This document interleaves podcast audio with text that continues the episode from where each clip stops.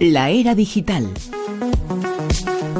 En la que se adentra ahora la Rosa de los Vientos, eh, gracias una vez más, eh, lo acabáis eh, de escuchar, Alex eh, Fidalgo, muy buenas de nuevo, Alex. Buenas de nuevo. Estoy emocionada yo de, de escuchar a Alex, mía, se me caen las lágrimas. Es que me quiere Es mucho. que, es que me emociona. Que hay, yo no sé, esa era digital eh, tiene sus cosas eh, buenas, tiene sus cosas eh, malas. Evidentemente, algunos estudiantes hacen algunas cosas que otras por Facebook, pero vigilaros sí que hay una tecnología para eso. Aquí que juzgue la audiencia. Se llama SnapTrends y es el controvertido software que vigila a estudiantes de Estados Unidos en redes sociales. Te voy a contar un poco uno de los, de los casos en los que se ha hecho uso de esta aplicación. La frase Nadie va a extrañarme, publicada por una estudiante en sus redes sociales, fue la alerta que el sistema de escuelas públicas del condado de Orange, en Florida, reportó a la policía. La autoridad educativa pudo identificar las tendencias suicidas de la estudiante gracias al uso de este software, de, este software llamado SnapTrends. Es, lo que hace el software es escanear palabras clave en los contenidos públicos en redes sociales que puedan sugerir posibles ataques, peligros o acoso cibernético.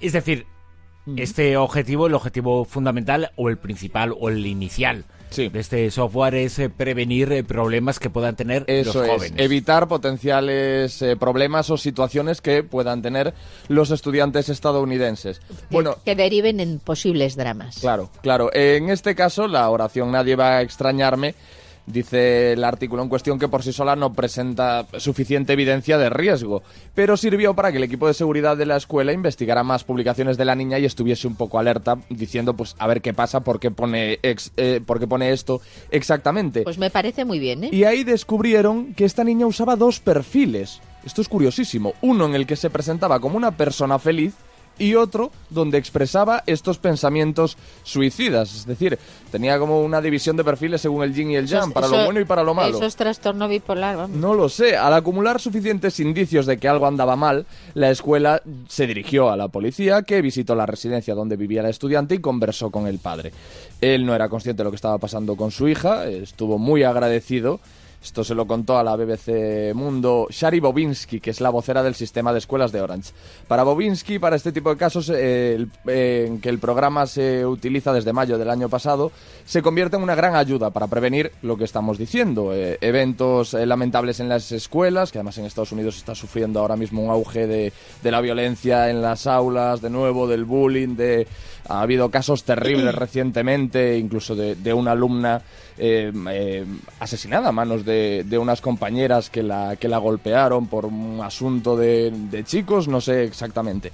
Sin embargo, la detallada vigilancia de los perfiles en Internet, esto lo comentaba Bruno al principio, Claro. eh, de los estudiantes, ha despertado la preocupación de quienes consideran que esa herramienta invade la privacidad. Entonces, claro, aquí pues hay un poco que, que considerar el beneficio respecto de eh, un poco pues el esa uso, invasión en la el uso que privacidad. se puede hacer de eso. Sí, sí es cierto que lo que se propone, que lo que está sobre la mesa es la posibilidad de que los padres puedan decidir si a su hijo se le permite entrar en esta, en esta, eh, no sé cómo decirlo, en esta aplicación, es decir, eh, que, que permita se- que su hijo sea rastreado o no. No obstante, bueno, la privacidad del hijo ya queda en manos de, de los padres. Claro, eso- esto es lo de siempre. Es que dices, si se puede evitar el fallecimiento de alguien, pues claro, ¿cómo no lo vas a, a- a intentar? Pero claro, si luego se hace un mal uso para otras cosas, pues ahí habrá que poner unos límites, me imagino. Claro, tampoco sé hasta qué punto estamos hablando de una invasión a la privacidad porque la aplicación lo que rastrea son eh, las publicaciones públicas, valga la redundancia que hacen eh, estos chicos. Entonces, no Esa sé. es la, la duda incógnita. Que nos luego- digan lo- nuestros oyentes, Claro. Almohadilla Rosavientos, ¿qué opinan ellos? Desde luego, esto que nos vas a contar eh, sí es una invasión a la privacidad y sí que es algo que en principio no debería haber ocurrido nunca. La divulgación de muchos datos eh, personales de más de un millón de personas que utilizaban una web de contactos. Cambiamos de tercio totalmente. Desvelados datos de 1,5 un millones de usuarios de Beautiful, la web en la que ligan los guapos. Supongo que vosotros tendréis cuenta ahí. Yo, yo no, yo la esta. Yo ya, yo ya comprendo, comprendo por qué estabas tú disgustado a lo largo de la noche. Claro. No, pues esto lo he descubierto esta misma noche, pero sí, a lo mejor tenía pensado apuntarme, ya no lo voy a hacer. La página de citas para gente guapa Beautiful People, a la cual, ojo, solo se puede acceder por votación de los usuarios que ya han ingresado y en la que se valora la belleza. Ya entiendo por qué me han rechazado dices- todo este tiempo. Claro. Tú dices, yo quiero formar parte de esta, de esta red social. Publicas una foto y los usuarios que ya están dentro tienen que valorar si eres lo suficientemente guapa para poder entrar. Pero tienes la foto real, ¿eh? parece- No vale engaños. Me parece muy cruel. Pero bueno, el pasado diciembre el investigador de seguridad Chris Vickery hizo un curioso descubrimiento mientras usaba Shodan, que es un motor de búsqueda que permite a quien lo usa mirar en los dispositivos conectados a Internet. Bueno, pues eh, este investigador se encontró con MongoDB, que es un sistema de bases de datos que se llama MongoDB, en el que encontró una llamada Beautiful People que no tenía contraseña, una base de datos de Beautiful People que no tenía contraseña. Entonces entró en ella, tenía varias subbases de datos y una de ellas, que se llamaba igual, contenía una tabla de cuentas que tenía 1,2 millones de entradas en él.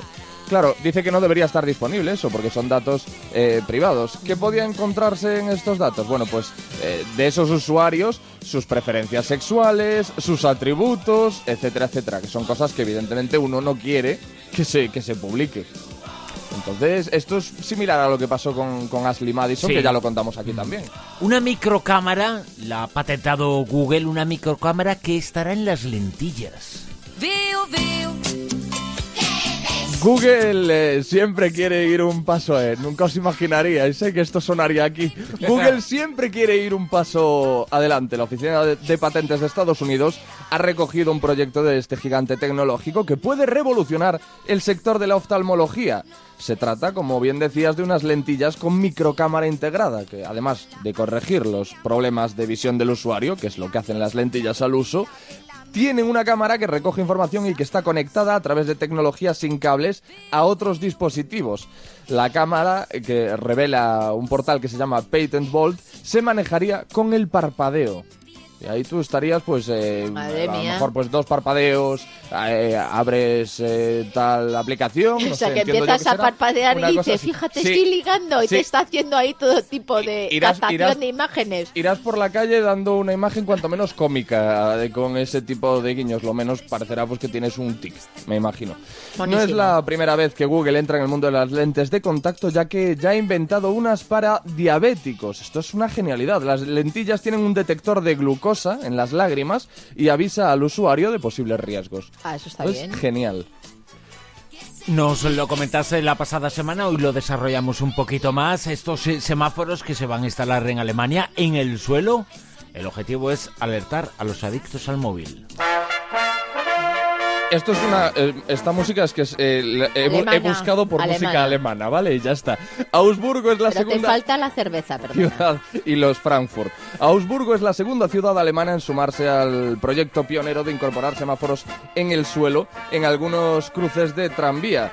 El objetivo es llamar la atención de aquellos peatones absortos en las pantallas de sus teléfonos móviles inteligentes y evitar accidentes graves e incluso mortales, porque con toda esta obsesión que estamos teniendo por la tecnología, pues se están produciendo muchos accidentes tanto dentro del coche como fuera. Y que no estamos Entonces, acostumbrados a, a circular con tranvías, entonces Eso es, es que tú ahora vas por la calle y, y está todo el mundo absorto con el teléfono mientras camina y puede haber todo tipo de problemas y principalmente este tipo de problemas viales. Estos eh, semáforos lo que están, bueno, como hemos dicho, son luces LED instaladas en el suelo que aunque estés mirando hacia abajo con el teléfono móvil, pues te viene una ráfaga de luz cuando no puedes cruzar y ahí tú dices, eh, me voy a parar, ¿vale? Por cierto, ha habido una cosa que me ha gustado, que has dicho, la vocera de Orange, en vez de la portavoz. Sí.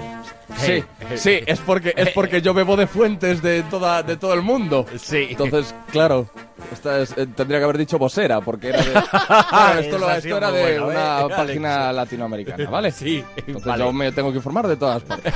Muy bien.